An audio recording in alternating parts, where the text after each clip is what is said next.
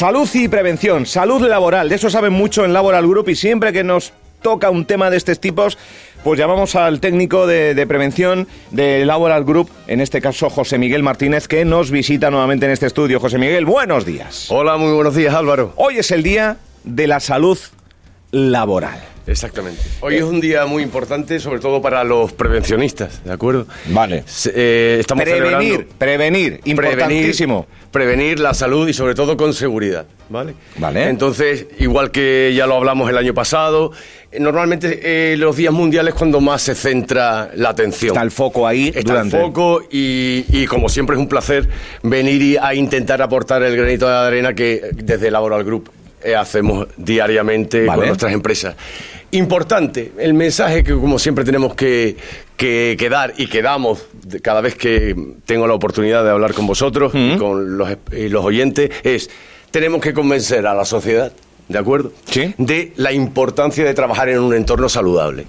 Es muy importante. Es decir, eh, nosotros como Laboral Group no utilizamos ni pretendemos eh, educar y fomentar eh, lo que es la prevención por sanciones, por... No.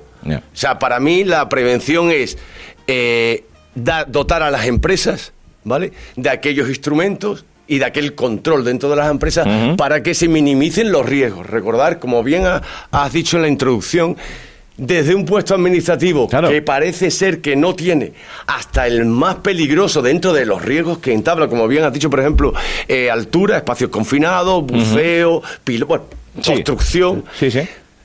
La gente tiene que ser muy consciente que un alto porcentaje de los accidentes son in itinere. Por tanto, cualquier trabajador que se desplace a su centro de trabajo. Puede estar expuesto a ese, a ese tipo de accidentes.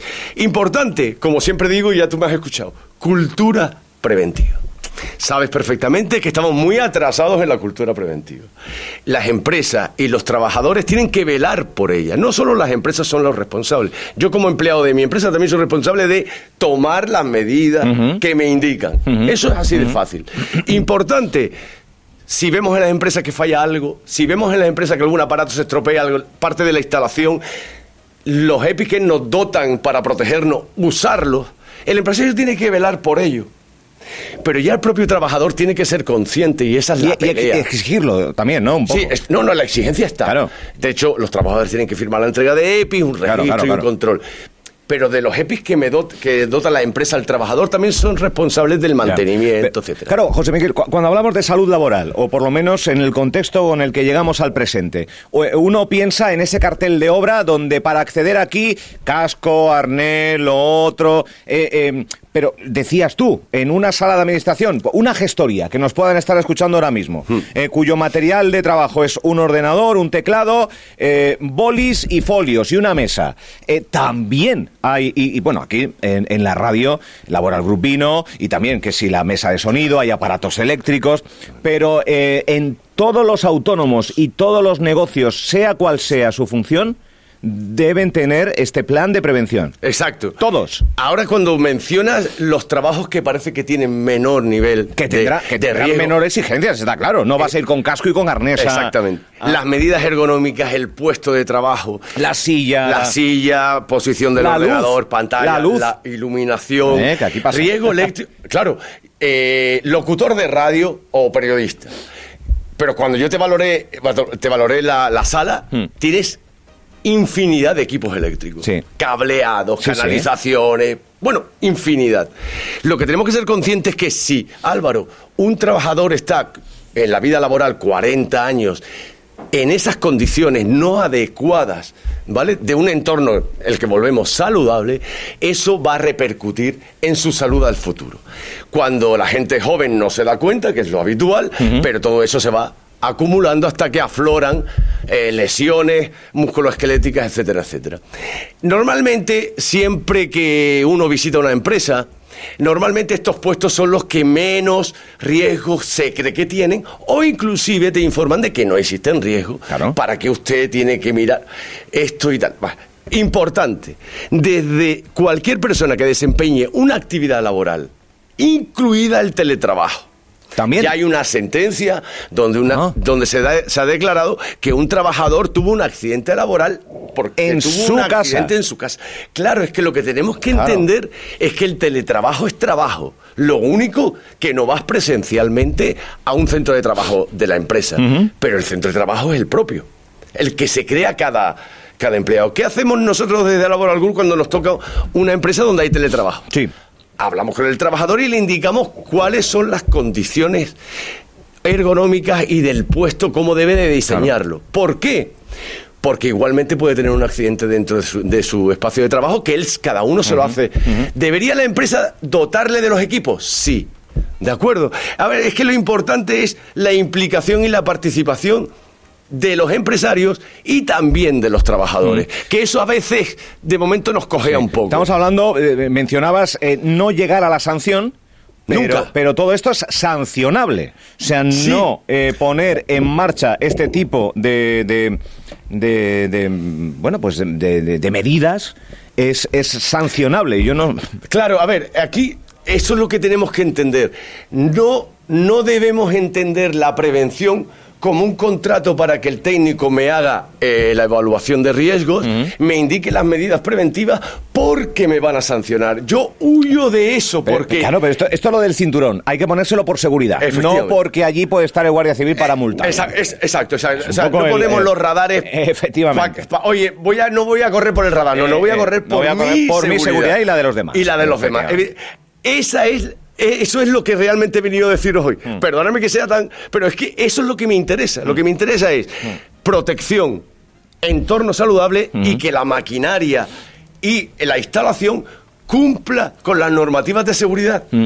Eh, un empleado puede. eh, eh, ¿Tiene alguna herramienta para no directamente jefe, jefa, eh, porque se expondría, o bueno, pero tiene alguna herramienta para poner en conocimiento de alguien el que algo no se está cumpliendo, algo no se está haciendo bien? Una está- yo no sé si anónimo, pero. A ver, en principio, todas las empresas, de hecho, en las evaluaciones de riesgo y se informa, y se forma en las formaciones que se dan, se le informa a los empleados de que ellos mismos tienen que informar al empresario si hay alguna Al empresario anomalía. directamente o recursos humanos, etcétera. Según, la- según, la- la- Según el carácter organigrama. jerárquico y el, el volumen de la empresa. Todos somos actores de la prevención. No el empleado ve algo mal y no lo informa. Es decir, sí tenemos una responsabilidad y también tenemos una responsabilidad en el uso de los equipos.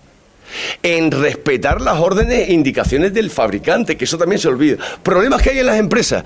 Pueden comprar equipos, pasan los años y no se dan cuenta de que el mantenimiento y la revisión tienen que ser realizadas. Las que, sí, sí, las que manda el fabricante. En la radio, todo el mundo, o sea, en la radio tenéis que vigilar que todos los altavoces, la mesa de sonido funcione correctamente. Y que solo pueden manipular esas herramientas el personal cualificado. Eso es muy importante para seguir conservando la garantía y para la seguridad de los equipos que Somos utilizamos. muy eh, desastres en esto. eh, eh, de- dejamos o, o no ponemos tanto foco en eso. Sí en la productividad, entiendo. Sí en salir hacia adelante. Sí en que estamos muy, muy que sí los trimestrales, que sí elegí, que sí. Claro, uno pone te- tantas preocupaciones en, en muchos asuntos que quizás, pues uno esa silla que hay que cambiar porque está un poco mal y la espalda se tuerce, no se le presta tanta atención como otras cosas. Somos un poco desastre en esto en Fuerteventura y en No, general. eh, en nivel, a nivel, a nivel, nivel general, general. A nivel general. En cuestiones de ergonomía que hacemos mucho hincapié, eh, nos cuesta un poco más. Nos cuesta un poco ¿Sí? más. Sí. eh, normalmente. La, la cultura que habíamos hablado preventiva, que tienen hasta los mismos puestos administrativos y, lo- y los empleados que lo desarrollan, no tienen realmente el valor ni, ni entienden realmente cuál es el riesgo al que se exponen. Que ahí es donde, donde nos pegamos de el tiempo necesario para que entiendan hay sí- las futuras consecuencias Pero, José Miguel, que hay, va a tener. hay situaciones de accidentes laborales que se producen por distintos motivos. Eh, algunos itineres de que van, vienen, pero otros en el propio puesto de trabajo que desafortunadamente acaban en tragedia y que algunas veces, no digo todas, pero algunas veces se cuestiona que las medidas que se estén utilizando en salud laboral y prevención no eran de todo correctas. Estamos hablando de pérdidas de vida. A ver. En el caso más sangrante. te digo Álvaro, eh, yo te he traído una pequeña síntesis, ¿vale? Para no volver locos a los oyentes con cifras. Debemos ser conscientes que en el 21, hemo- en Canarias, ¿vale? Eh, han muerto 18 personas. Son 18 familias. eh, En accidentes laborales. en accidentes ¿no? laborales. Todo esto es laboral, ¿vale? En Canarias. En Canarias. Tenemos que ser conscientes que hemos subido casi el 5% de accidentes laborales. Da igual que sean con bajas o sin bajas. ¿De acuerdo? Accidentes laborales. Ujú. ¿De acuerdo? Sí. Este año, que es lo, es lo que. Para venir aquí y poder dar algún dato, ¿vale? Lo preocupante para mí y para los técnicos de prevención, para la, inspección de trabajo, para el INS, para todo el mundo, ¿eh? todos los actores que participamos de prevenir, ¿vale? Sí. Eh, eh, en el trabajo, han hemos tenido 4.000 accidentes de enero a lo que va de fecha. 4.000 accidentes. Con un fallecido en lo que va de tiempo, lo que, lo que va de corrido de año. Nosotros cuando vemos estas cifras, con el esfuerzo titánico que hacemos, seguimos siempre manifestando entre los técnicos lo mismo. Seguimos intentando hacer y dar prevención, pero en cuanto a cultura de prevención y meter la prevención en la empresa, nos cuesta Dios y ayuda. Cuesta. Es que, claro, al fin y al cabo. Dios, es la verdad. Es ese problema. Está costando. Cuesta, es decir, La pedagogía de la salud laboral. Exacto. Eh, desde, mi, desde mi humilde posición, yo siempre eh, abogaré por eso que te estaba contando, prevención y explicarles las cosas de una manera lo más asequible posible y que entiendan cuáles son los beneficios. Eh, las empresas deben de ser conscientes de que si tienen un entorno saludable, es a lo que, a lo que vamos siempre, un entorno saludable, un trabajador con gran seguridad es un trabajador que no coge bajas laborales, el absentismo. Y luego también tenemos que ser conscientes que ahora se están introduciendo nuevas empleos, nuevas formas de trabajar. Nanotecnología, biotecnología, tenemos muchas fórmulas nuevas de trabajo, ¿vale? Y nuevas tecnologías al servicio de los empleados. sí, sí, ¿Qué, sí. qué ocurre? Que eso ha hecho que la en la Unión Europea ya se haga un plan hasta el 27 sobre eso, anticipándose. El cambio climático ya se está estudiando, lo están estudiando ellos, yo, yo no tengo ni idea de eso. lo están estudiando los que saben, ¿no? Cambio climático, ecología, nuevas fórmulas de trabajo. El teletrabajo antes ni se imaginaba. Ni se imaginaba. ¿Cómo? Quedarte en Los casa para trabajar. Era un poco los locura. sí, sí. coworking, Está donde claro. es un puesto realmente de trabajo donde varias Empresas o negocios autónomos. acceden. Es decir, estamos hablando de muchos, de muchos factores que se van anticipando. Y, ya, le- y luego tenemos los planes nuevos en España, que son planes que van en de- acorde con la 21-27 europea, en el que ya se, está, ya se han metido eh, la igualdad tan, que se está tan de moda, se ha metido la igualdad entre hombres y mujeres, se ha hecho especial hincapié en el cáncer laboral, ¿vale? Y eh, lo que hablamos, planes de igualdad, protocolos de acoso sexual, se está haciendo mucho hincapié. Y se ha metido ya por fin la salud mental. Pero esos son planes... ¿También? Planes, la salud mental. Son planes de territorio nacional que va que cazan con el europeo y con el plan estratégico, ¿vale? Que, se- que llevamos ya un tiempo y con el plan estratégico de española de seguridad y salud en el trabajo, que desde el 14 de marzo de este de este del pasado Año, sí. hasta el 2027 es el plan estratégico que va in- encaminado va encaminado a la transición digital que lo has escuchado también la ecología y los cambios demográficos hasta eso se está estudiando para poder Adaptar y anticipar. y adaptar porque Claro. todo es un proceso de adaptación cierto es como hablamos en su día si nos vamos hace 15 años hemos mejorado pero lo que quiero que les quede claro a- a- a los que nos están escuchando es que nos queda mucho trabajo por hacer. Y como te dije el año pasado, sigo echando en falta un plan de educación donde ya en la escuela le, le enseñemos a los alumnos el valor de la prevención. No solo es prevención por el trabajo, sino prevención a todos los niveles. Y a eso seremos una sociedad más avanzada y seguramente una, un- potencialmente mejor económicamente. Está claro, el terreno sexual, prevenir el utilizar anticonceptivos por transmisión, eh, transmisión sexual, enfermedades, etcétera, etcétera, más allá de un embarazo, eh, eh, pero también en lo laboral.